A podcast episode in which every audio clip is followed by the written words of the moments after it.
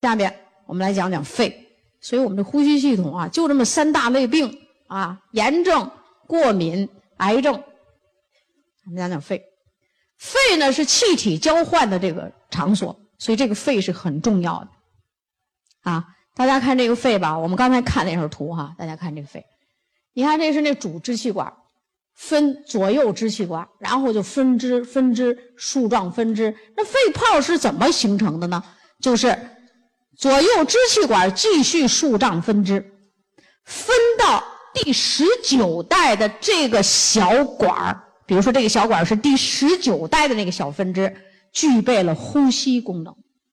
刚才我们说的肺喘的那个小孩儿，就是最细的那个支气管，都可以进行氧和二氧化碳交换的这个气管，他都哮喘了。所以医生说他肺喘，听这名儿都特吓人，人家气管喘，他还肺喘。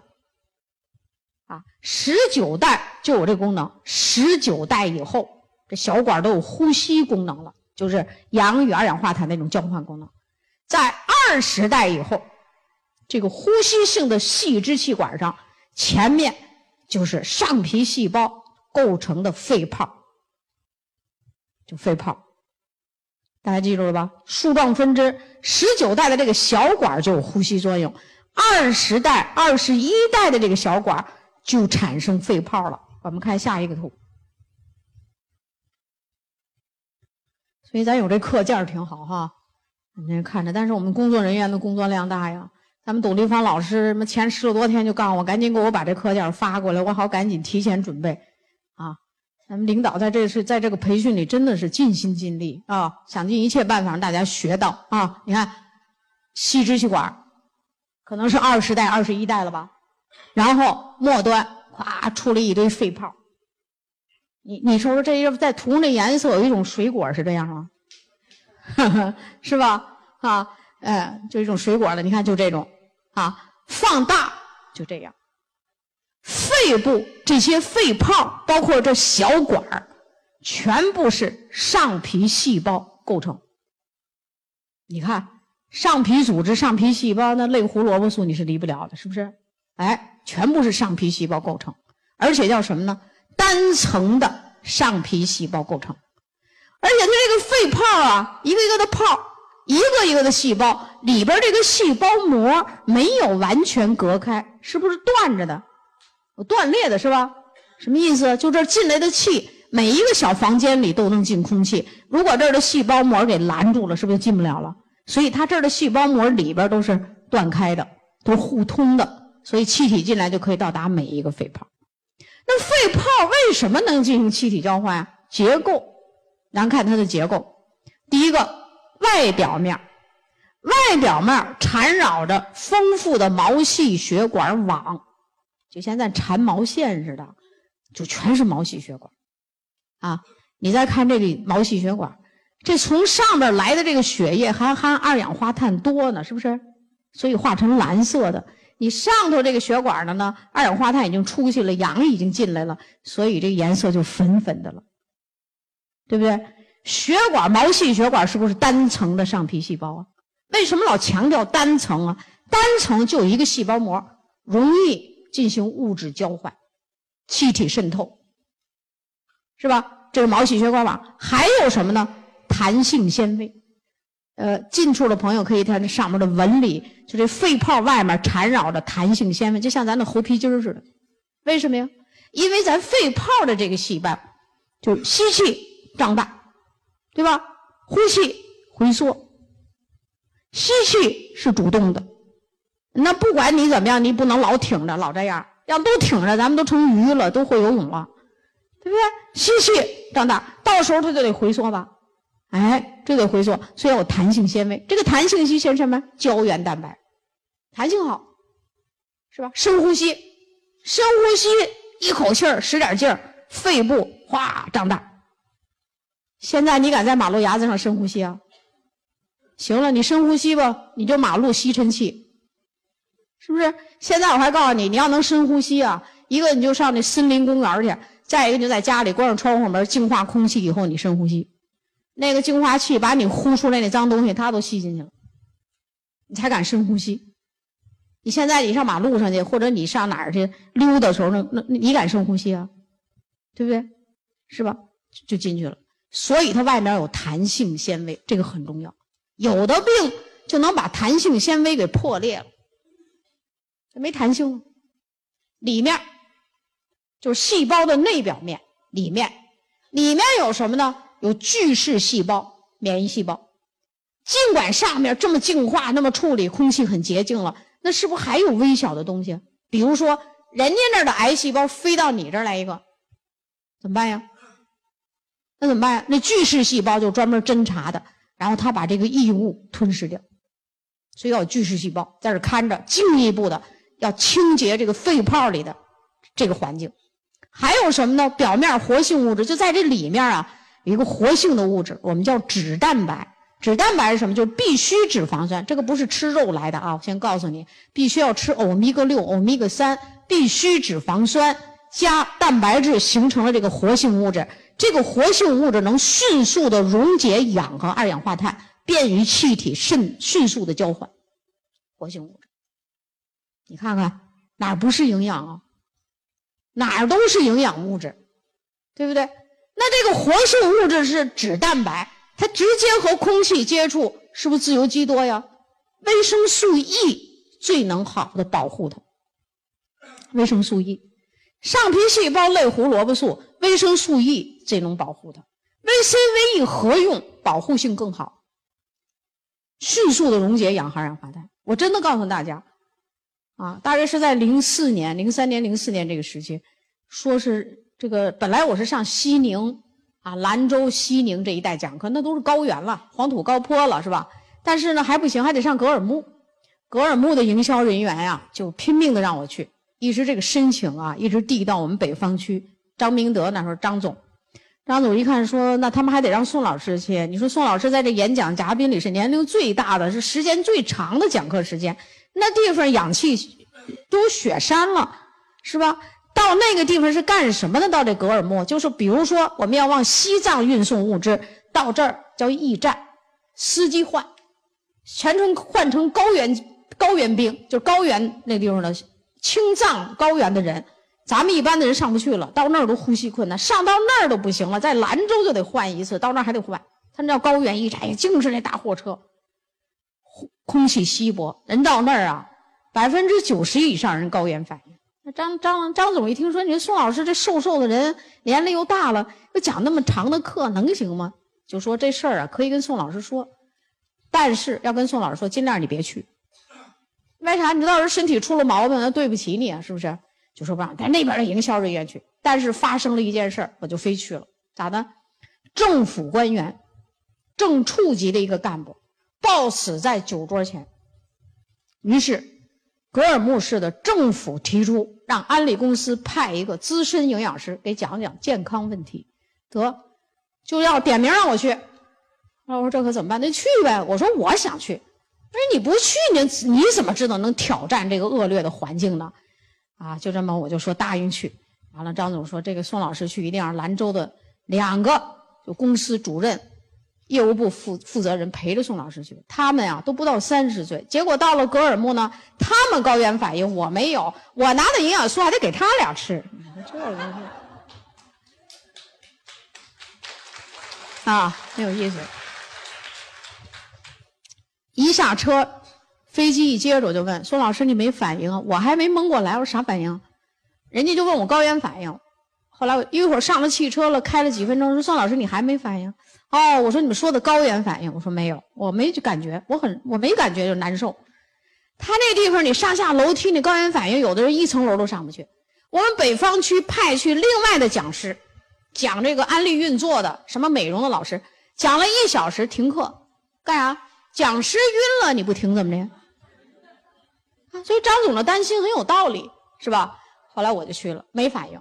住的宾馆我也没反应，结果陪着我去是兰州的人。兰州你不就是那黄土高坡生出来的吗？你也不是海洋上海边上的呀。他反应了他们俩没劲儿，呼吸困难。得，我说得了，我这有营养素，你们赶紧吃点吧。我照样要讲七小时课，为什么？他文化素质比较低，而且还有藏族，还有喇嘛，还有那个喇嘛的那个藏那个藏庙里藏教里边那个喇嘛那个学医的人，穿着那个喇嘛的衣服，棕色的，呜呜家进来二十几个人。回族人穿着那个粉的、绿的、蓝的、淡色的，特漂亮。那没结婚，结婚是黑的，像仙女似的，呜呜飘进来二十个人。我一看，这全五十六个民族，真的到那个地方去，你就是五十六个民族做安利的感觉。就听课，我还下了课，我问我这都什么人？他们说这个喇嘛庙里的这个喇嘛呀，他们就是搞药的、搞医的。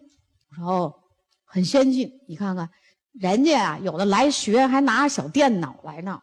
咱们要不学电脑，就对不起自己了。就去，所以没有高原反应。去了几次，就像我们这系统课全部讲完，啊，也有点难受。是后来啥呢？从格尔木转转机兰州，一下飞到大连了，到海边上了吧？到大连，我有一种感觉，哇，这海边真舒服。它没有那个那个高原那高气压的那种压力了。我虽然没反应，但是呢，我到了大连，我觉得很舒服。稀薄缺氧，但是我没反应，所以震惊了，震动了整个格尔格尔木的市直各机关。上午他们就来了几个人，下午市直机关的干部来了一堆。啊，我这次去既讲课又担任着公关。这安利公司跟我说了，宋老师你这去吧，还有公关任务。行，公关给他们开了一堆营养配方，拿着配方都得上安利公司买去。看，就这么。啊，格尔木的业绩就升了。回来以后，用咱东北话说，我偷着乐了好长时间。哎呀，我说我这身体这肺怎么这功能这么好啊？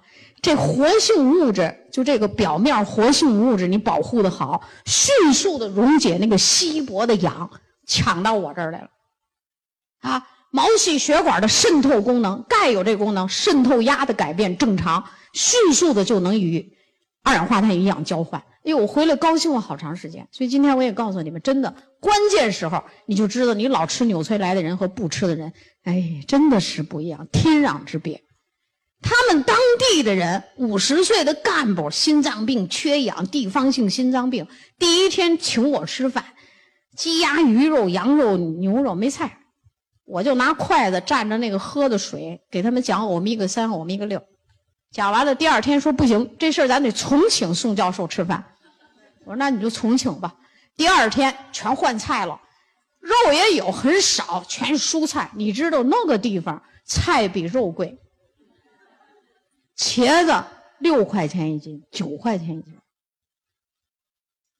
换菜了，啊，然后他们身体好了，哎有几个那个都是那干部，市主席跟他我现在都是好朋友，啊。有时候他们给我打个电话问候，有时候我也问问他们，为什么呢？他们得意了，我们安利公司就进入了这样的高寒地带，住的宾馆，这面宾馆那边雪山，全市没有一个真树，也没有真花。哎，我说那酒店那不是有一棵树吗？他们说你摸去，我一摸假的。到那个就那个繁繁华的市场街上一看，他说没花。我说那不都有花吗？还是郁金香。他说你再去摸去，假的。全插地下的塑料花，恶劣的环境。但是我们那儿的安利做的也很好，你说是不是得保护费啊？咱们在现在污染的环境里，是不是刚才我讲的保护啊？好，肺部的疾病，咱们知道了这个原理了，你就知道平时你吃这营养素都干什么了。有人说啊，就这么说，哎呀，我都用了好几年营养素，我也没什么感觉。我说你想要什么感觉？你也没病没灾儿，你要啥感觉呀？营养素进去了，就把这儿的功能都给弄好了。一旦你遇到危急的时候，你比别人能多活几年，你能战胜困难。我说你要什么感觉？现在没人敢问我这话了。有病的人有感觉，用营养素慢慢好了。你没病的人什么感觉？身体强壮了，适应环境的能力提高了，寿命就延长了，而且是健康的寿命延长。对不对？你病病歪歪的躺了八十岁，给那儿孙们给折腾的稀里糊涂的，不行。肺部常见疾病，细菌感染、病毒感染，都可以让肺得肺炎。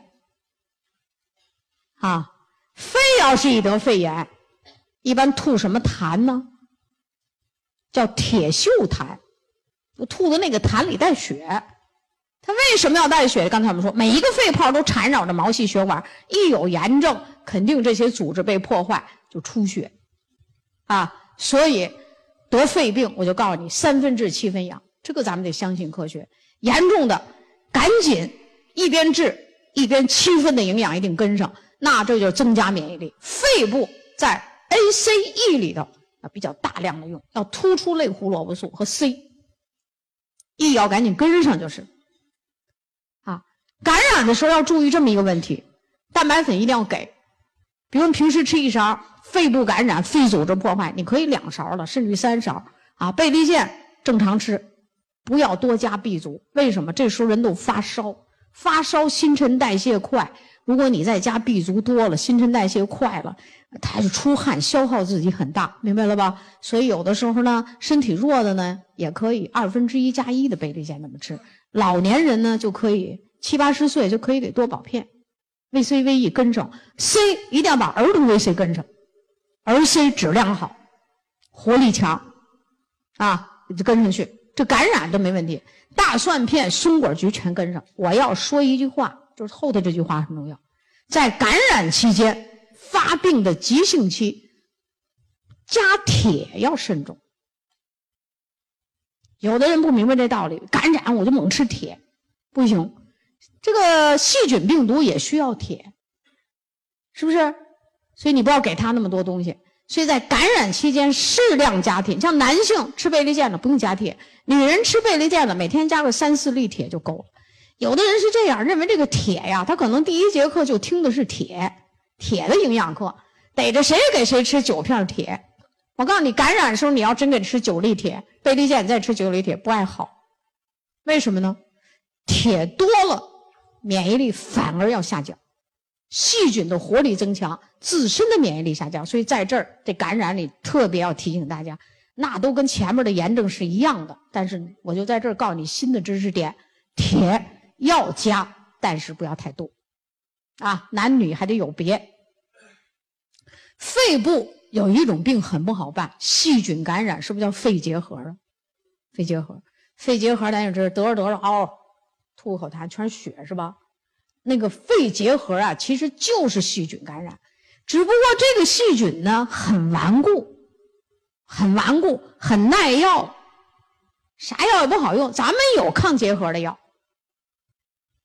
咱这世界卫生组织很有意思。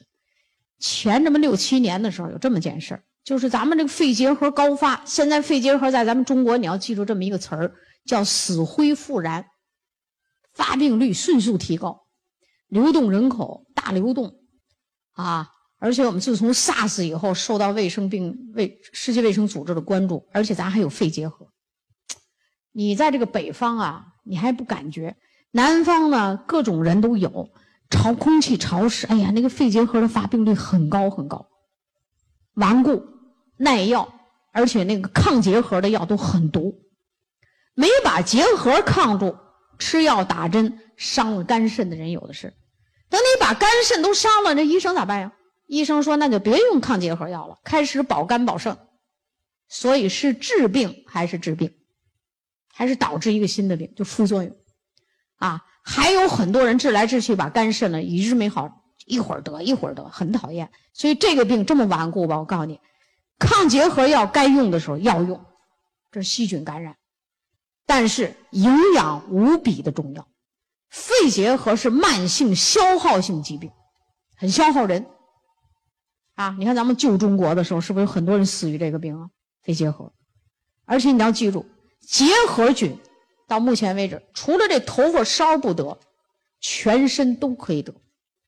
比如说结核性鼻炎、结核性结膜炎，眼睛啊结膜炎、结核性腹膜炎，但是为什么先得肺呢？结核性肺炎呢？结核菌喜欢有氧气多的器官，它是喜氧性细菌。有很多细菌是厌氧的，它喜氧。但是结核菌有一个特性，特别怕阳光照射，紫外光照射它受不了。所以你看，现在我们住楼房的很，空气要流通，被褥要常晒。现在咱们住楼房上哪晒去？阳台。我告诉你，买房子的时候，你别光里头，你看阳台大不大？我这个人很注意这个，这环保知识。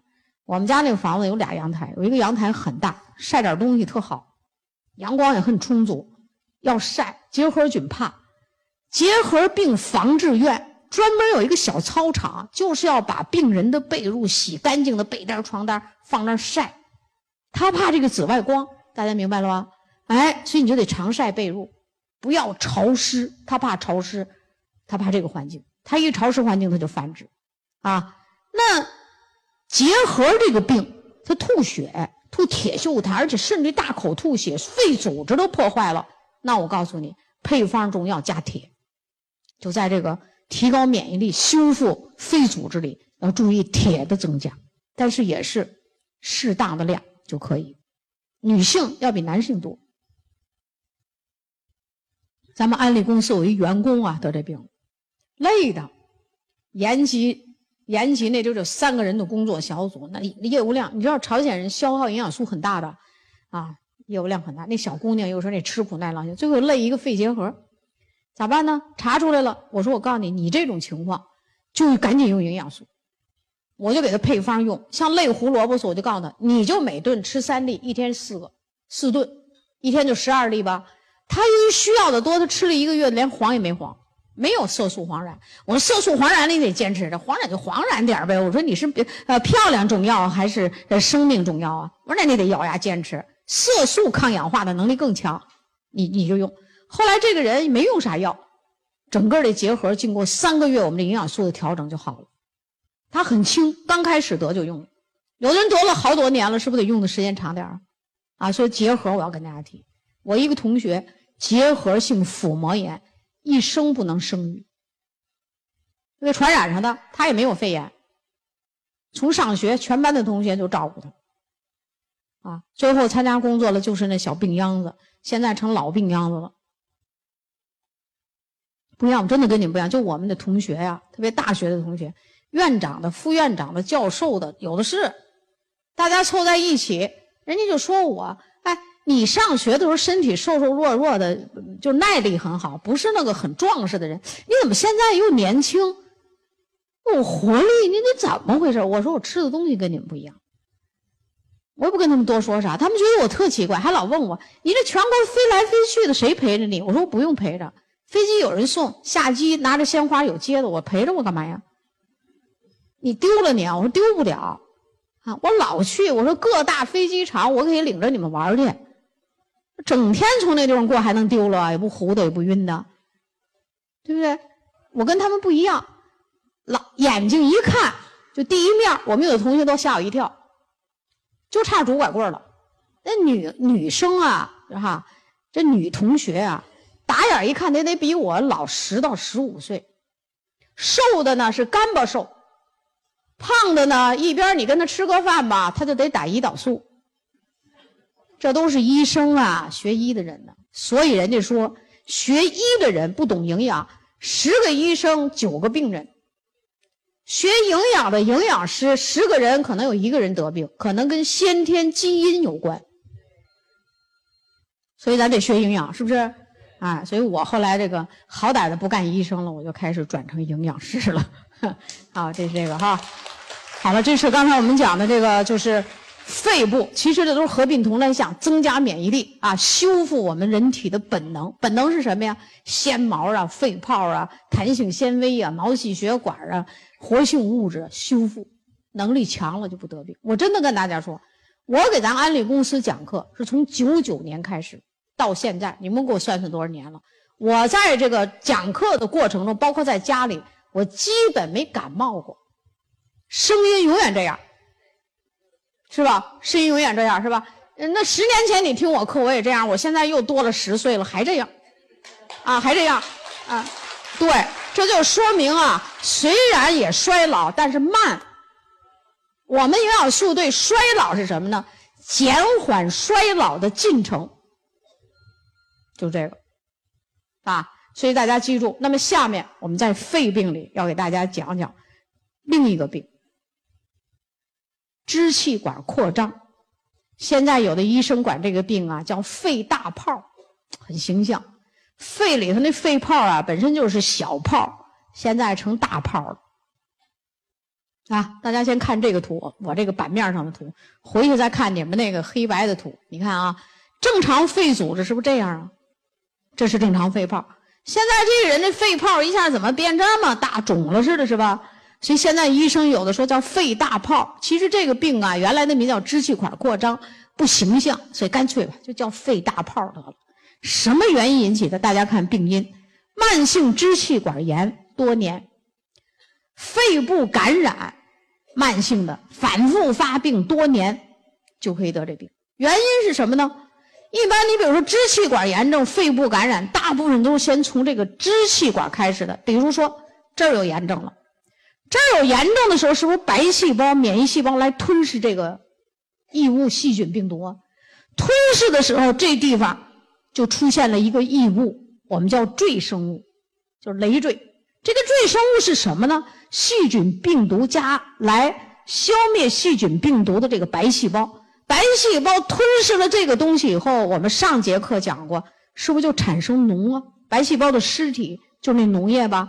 所以这赘生物这有脓，于是就把这儿啊给挡住了，啊，于是这就阻碍了，阻碍了以后呢，我们这个肺是这样，吸气是主动的，你吸它没有完全挡住进来了，可是出气出不去了。于是这里边的气就越积越多，把那个很多肺泡的那个细胞膜、弹性纤维撑破了，是吧？就变成大泡了。那么这个大泡里的气体是什么呢？肯定不是新鲜的空气，你吸进来了，它出不去，二氧化碳很含量很高，出不去。人体在这种情况下，严重的酸性体质，这给大家同意吧？严重酸性体质啊。那么你在这儿有一个东西发炎。这个小气管上本身也有胶原蛋白，小管儿，大家想想，小的毛细血管、小的这个淋巴管、毛细的这些管，是不是都有上皮细胞加网状纤维啊？那个网状纤维是胶原蛋白吧？你把这个气管的这个弹性破坏了，发生了阻塞，气进的容易，出去的难，于是破坏了。肺泡的弹性纤维和细胞膜造成肺大泡，是这样吗？酸性体质，呼吸困难。哎呦，这样的人呐，呼吸的时候有喘鸣音，或者叫飞溅音，干啥呢？他那有一个黏糊糊的东西，进的时候你不知道，于是你离着他一米两米的时候，你听见嘟嘟这声吧，啊，就这声，这叫喘鸣音，这拿听诊器就能听见。听诊器又把声音扩大了，呜呜的，就有叫飞溅音，吱儿吱儿的。他干啥呢？进气容易，出气的时候那样，通过这黏了吧唧的，像那蜘蛛网似的那黏黏的东西，他就发出这种呲呲的这种声音。啊，这种人，你看看是不是多年的支气管的病、肺部的感染容易造成这个病啊？这个肺的部的病走到这一步，不得癌症，也叫病入膏肓。就是到顶头了，那么这个病死于什么病呢？就这种支气管扩张，啊，哮喘也可以这样，呼哧呼哧老这样，弹性纤维被破坏了，最后死于肺心病。他呼吸不够，缺氧，那么人的反应是什么呢？心脏工作，心脏就猛咕咚咕咚的在你给你输血，可是这氧气还不够用。肺这心脏咕咚咕咚的工作是不是负担重啊？最后心肌肥大，心脏肥大，心功能严重减退，最后死于肺心病。你看，所以支气管炎、慢性的这些炎症在呼吸系统里是不可以小视的，要赶紧调整，是吧？不要走到这一步。那么你就真遇到这么一个病人了，怎么办？营养素的作用是？什么用？这营养素什么作用呢？你这你可得记住，作用是修复好肺泡，修复这个好的肺组织，避免这个好的肺组织再变成肺大泡，赶紧增加弹性纤维，增加免疫力，不要让这儿再发生这种问题。这是对好组织的修复和保护，同时提高免疫力。第二个作用。提高免疫力，免疫力提高了，自身的免疫力比药物的厉害。免疫力提高了，是不是这块的阻塞物容易消退啊，减少和消退吧。那好，气儿能进来了，气也能出去了，症状减轻，免疫力提高，阻塞的那个物质是一个炎症的物质，减轻、退缩，最后呼吸比较畅通，症状就减轻了。啊，第三个作用，我们在这个营养素里有保护心脏的作用，比如说 VE，不但有呼吸系统的作用，VC、VE 是保护心脏的最好的营养素。你雷胡萝卜素保护心肌里毛细血管最好的营养素，那是不至于很快的死于肺心病。哎，这就是营养素的三个作用。营养素对每一个病的作用的程度不一样，在这种重病里，就是保护好组织，提高免疫力。消除这个阻塞物，能够让这个不好的气赶紧快出去，别老胀的像大泡似的，是不是？第三个，保护心脏。啊，同时在配方里，你就用贝利健多宝片，是不是有铁呀？你也可以加一点铁呀，有一个什么用呀？提高血液的质量，血液质量提高了，人体不容易缺氧。你心脏在那咕咚咕咚干工作，你缺铁就缺血红蛋白，你是不是白干了呀？现在我们加这个，提高心脏的功能，症状就会大大的消除。我们在这儿也调解了很多人。此病有一个非常重要的要素，就是严格预防感冒。感冒使病情加重。咱们秦皇岛那有一个七十六岁的老太太这病。儿子老孝敬了，为了这个妈这个病啊，就跟着学营养。后来就慢慢的呢，一开始就是我们营销人员找他儿子来听这节课来了，慢慢的就做案例了，给妈妈挣点钱，让妈妈吃这个营养素。但是他就跟我说了，三个月以后他妈症状大减，但是偶尔的呢就犯病。我说你犯病是不是都跟感冒有关系？他说对，都跟感冒有关系。我说好，只要感冒，ACE 加点量吃，对不对？现在还有大蒜片了，你可以加点量吃吗？预防感冒，病情不会再恶化。这些病都从感冒而来，所以感冒叫万病之源。大家明白了吧？这个病也有作用。我们在这都是老年病人，哎呦我们家一老邻居就死于这病。老头先肝癌去世了。你说他怎么死的？他这家人呢也是不会生孩子。我说生了四个儿子。每个儿子都得弄房子，都得娶媳妇，可把这老两口给累懵了。所以我说，这儿子也得要，闺女也得要，啊，这四个儿子娶四房媳妇，在北京，就是那时候不卖房子的时候，就那小房子，你不也得着急吗？啊，这儿盖个小房，那儿弄个房子，得这四个儿媳妇呢，越这样吧，他越争。这老两口吧，还都是那吃苦耐劳老黄牛似的，最后终于把老头给累成肝癌走了。老头走了，老太太，你去跟他上街上站一会儿，就跟他唠个嗑，说个话，聊个天他就这儿这儿不行了，小脸憋得却青，没氧了。家里老备着一个吸氧的小的氧气袋，赶紧补氧。最后，我觉得老头死了没有半年，这个人也死。后来我听说，这都是跟我妈老姊妹，都我们很小的时候跟他们都是邻居，我就伤心了好长时间，是吧？这个事儿就是教训，是不是？就是教训。所以大家对这个病有一个认识啊，就这么难的病，只要你配方一些老年人多宝片，细细溜溜，天天坚持吃，天天我告诉你们，有的人两年以后都好了，就没症状了。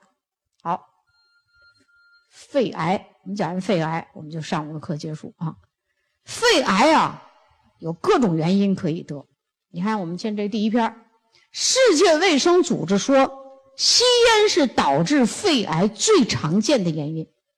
有吸烟史的人，很容易得这病。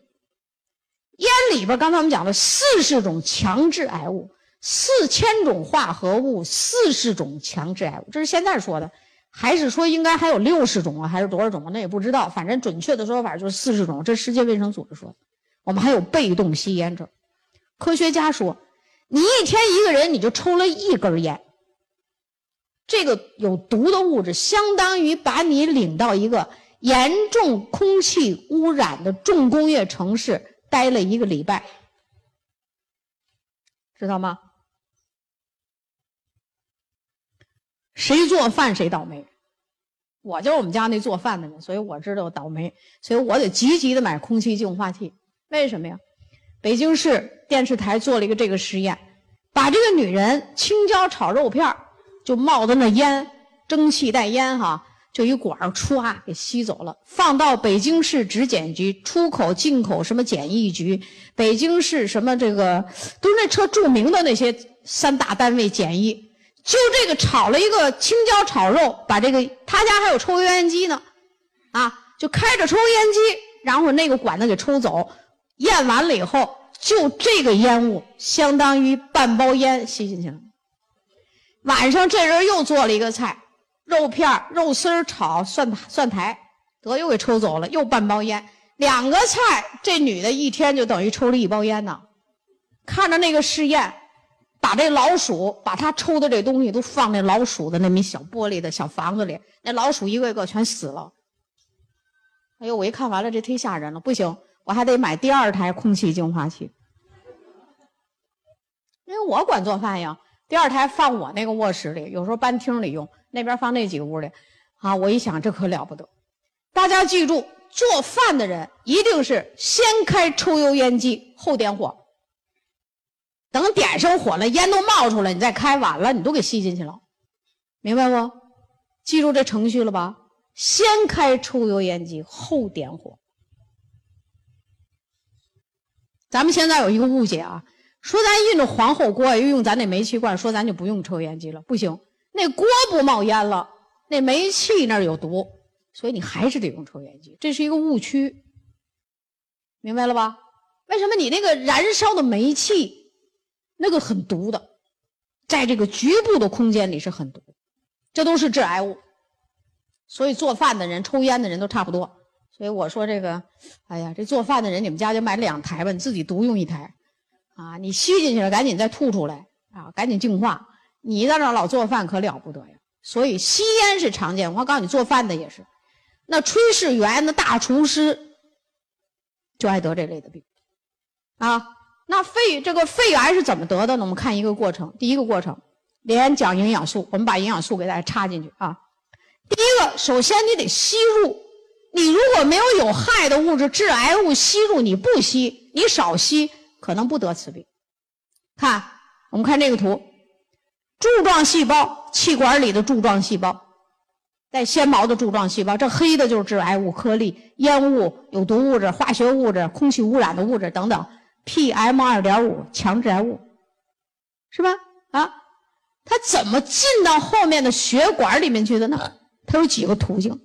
第一个，这细胞的缝隙太大，挤进去了，是不是？缝隙可以用什么营养素呢？VC，VC 在抗癌里有一个作用，叫坚固结缔组织，增加细胞间质的牢固性，是这个作用吧？抗癌。所以你吃 VC 抗癌，在肺部就有气管里有这么一个作用。第二个，你再瞅瞅，这也是挤进去的。你瞅瞅这儿缺了一个细胞吧，这个地方缺了吧，缺了一个上皮细胞吧，缺了，缺了就缝隙大了，得更容易进去。你看这都缺了一个细胞，这儿是挤进去的，这儿你看缺了一个细胞，缺了一个这样的上皮细胞，啥呀？缺损的这个细胞下边的那个基底细胞，就长得像玉米粒儿似的那个细胞啊，没有及时的分裂新细胞，没有很快的变成柱状细胞。这叫什么呀？细胞的正常分裂与分化。你缺营养的时候吧，你缺就缺空大了，缺一块砖头，行，我就从这进去，那我要赶紧增生上一个就没事儿。那这个需要综合性的营养素。更需要类胡萝卜素，对不对？也需要 VE，综合性的营养素，让细胞正常的分裂与分化。分裂说的是细胞增生，分化是什么呀？就把那基底细胞变成柱状细胞。如果你分化的不好，DNA 出问题了，那它就给你分化的不好了，可能就不是这个细胞，那更更坏了，是不是？啊，好，吸入，那黑的就是有毒颗粒、烟雾、烟尘、致癌物啊。好，下面变化，看看，本来我们这气管上面呢都是带纤毛的细胞，现在这些有毒的物质，特别是抽烟的人，什么氢氰酸、焦油等等的这四十种致癌物，把纤毛给破坏没了，光秃秃的了吧？没了，没了怎么办呀？哎呦，这个细胞都没了，没那作用了，开始变化，这叫鳞状化。鳞状化还不厉害，下面的细胞干嘛呢？着急，原来就有两三排，现在四五排了，干啥呀？你看你上面的细胞都没用了，我得着急，赶紧上去一个，我得分裂增生，得 P 五十三抑癌基因发生问题，这不危险吗？就这个时候，医生说了，鳞状细胞化早期癌症。医生说这化疗吧，要不然你就手术。有的人这个呃鳞状化这还鼓一大包，一个肿瘤，这个还没有出鼓一大包呢，说这是早期，啊，做手术吧，或者你化疗吧。咱们石家庄有个小姑娘葛磊，二十四五岁，学营养的那时候，她这个从小跟她母亲离异，把这母女俩抛弃的这个父亲来一电话说呀，她得癌症了，就这个。你说这个真是，她平时都恨死她这个这个爸爸了，但是这时候接着这个这个电话，她哭了。这就叫父女亲情，水溶于血，血溶于水，这你隔不断。他就跟他爸说：“你现在别做化疗，你也别做手术。我呀正在听课呢，完了事儿我跟你说怎么办。”结果三个月的营养素使这个鳞状细胞逆转成正常。没钱的孩子，他原来就是那个长得很漂亮、个儿很高，就那个服装售货员里那个导购吧，小姐。啊就那个，能挣多少钱？一共自己才存了一万块钱，给他爸拿出七八千营养素，好了，啊，现在安利做的不错，小姑娘，就这个人，考的我们高级营养师，我愣给他弄的那个我们那卫生部那大视野上杂志，为什么？孝心，父亲没养他，生了他不养他，父亲得恶性病了他管，一手大把大揽，哎，我当时听完他这事儿，我都掉眼泪了。小姑娘很耐性，也不跟人说，是我们俩都在那石家庄等车，跟我聊天说出这么件事儿。我说你这叫大孝之心，你知道吧？父亲没养你，生了你，咱们有时候就这么说，生情不如养情。生了你，谁还那男人只要会生孩子，谁还不会生孩子呀？可是生了你这个养是很麻烦，他没养你，完了这个时候你管他，还是这样的病，要花你。一万块钱要花掉你百分之七八十的这个积蓄，我说你太厉害。后来我就到处讲口，就说他就可以调整。我们在沈阳有这病例，铁岭、鞍山，就我们东北地区都有这病例。一要鳞状化就是癌症，为什么呢？底下的基因发生改变了。但是医生说，为什么叫早期没转移呢？如果这个癌细胞突破基底膜转移坏了。你说这时候你吃了大量的 VC，什么环核苷酸增加，细胞间质坚固，还有一个作用，这道长城坚固了，想要转移不容易，也可能能转移，但是这个几率下降，是不是？这个时候要赶紧给大量的抗氧化的营养素，这样的组织，我先告诉你，新陈代谢都快。哎，有人说宋老师讲课特反对，就是这个时候吃什么 B 族多的。是啊，你这时候你又给他增加新陈代谢，B 族不是提提高新陈代谢的吗？他就新陈代谢快，你可别提高。所以你就说的，我就说的那些抗癌的那几大产品，赶紧用，加大量用，胃肠道好的量越大越好。啊，这个清楚了吧？啊，这清楚了，大家知道。你看啊，好，下边。这个这个好用，电脑吧下边一个，你看癌症了，肺癌发生，看看这鳞状细胞更像鱼鳞了吧？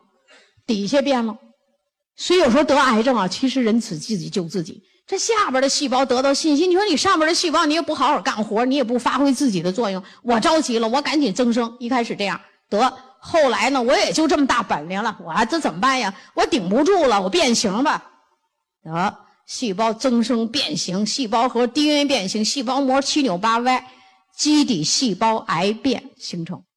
到这时候肺癌，但是医生说没转移呢，为什么？基底膜还在这儿拦着呢，对不对？但是这个比刚才那个严重了吧？刚才那些小苞米粒子是这样的，现在你瞅瞅，什么叫癌细胞啊？就是细胞的形状、结构、功能。与原发组织不一样了的这个细胞，就是癌细胞。这不一样了，变形了。DNA 你一看也不对了，是吧？功能也不对了。人家是干嘛的？增生新细胞变成柱状细胞，现在这没这个功能了，癌细胞。但是医生还说没转移，于是家里的这哥几个可麻烦了，做不做手术啊？不做吧，传统观念就得做，做吧。好，一刀下去一切，行了，破坏了基底膜吧？基底膜破坏，血管行了。这个癌细胞有个特点，就在这个时候，你在这儿拦着它不动，只要你刀一切一破坏它，行了，雇佣雇佣全动了。我们叫阿米巴运动，就没长胳膊腿儿。阿米巴原虫学生物的人，阿米巴原虫咕咚咕咚动，像长了胳膊腿动，干啥呀？着急呀！我这营养不够了，我新陈代谢快，我得找营养去。哪有营养？血管里有。行，运动的血管里，运动的淋巴管。于是血管淋巴管就是癌细胞高速转移的快速通道，高速公路转移了，进去了，是不是？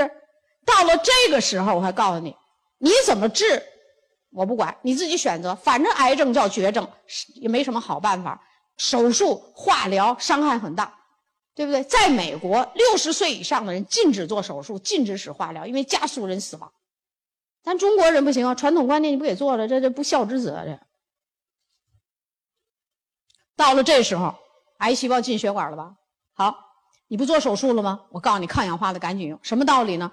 进入血管的癌细胞，你血液粘稠，酸性体质人血液粘稠啊，这癌细胞身上都裹了一层黏糊糊的东西。这个癌细胞叫钻进装甲车的敌人。免疫球蛋白 T 淋巴细胞辨认这种坏蛋的时候不好辨认了，外边穿上一件衣服怎么辨认呢？变异功能下降，吞噬功能下降，免疫功能下降。为啥？你血液粘稠，所以这时候要尽量的少吃动物性食物。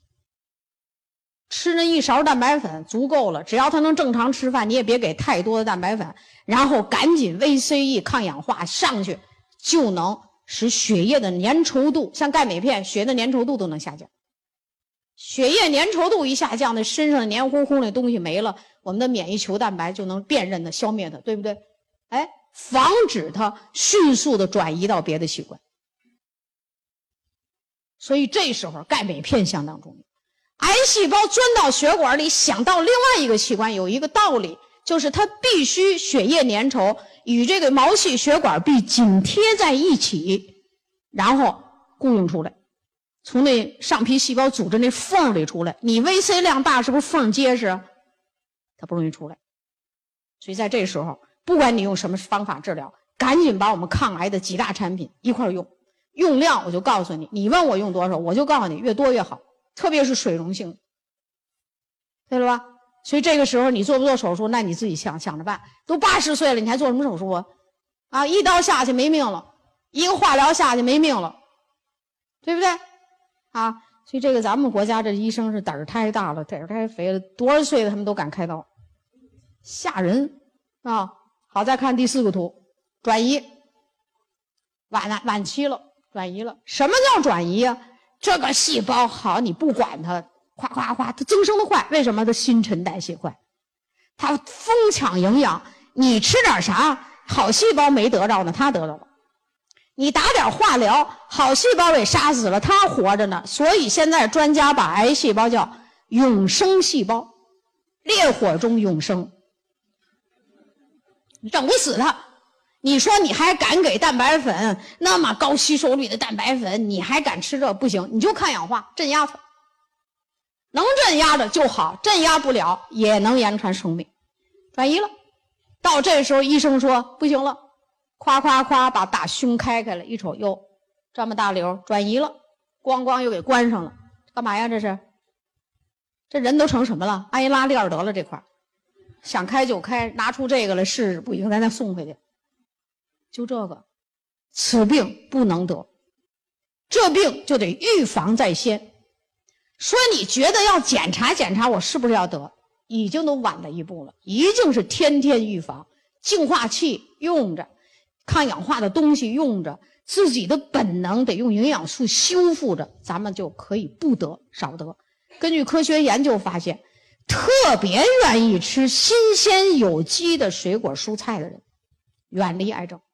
咱就问大家，上哪儿去找有机的新鲜的蔬菜水果？